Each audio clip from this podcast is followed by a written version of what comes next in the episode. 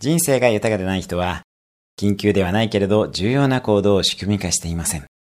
人生が豊かな人は仕事のアポではなく、運動、家族、読書などを先に埋めてスケジュールをブロックしています。そのためには朝を活用するしかありません。夜は必ず邪魔が入ります。睡眠時間を確保し、朝の時間を活用する最大の秘訣は、眠くなくても毎日同じ時間にベッドに入ること。そのためには夜のアポは避けたり、早めに切り上げるのがコツです。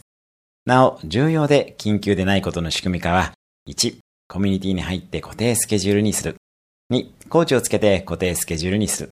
3、テスト、プレゼン、大会など、晴れの舞台を設定し、ヘルシーに追い込むの3つが一番簡単で効率的です。今日のおすすめアクションです。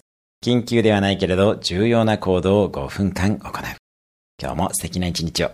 毎日1分で人生は変わります。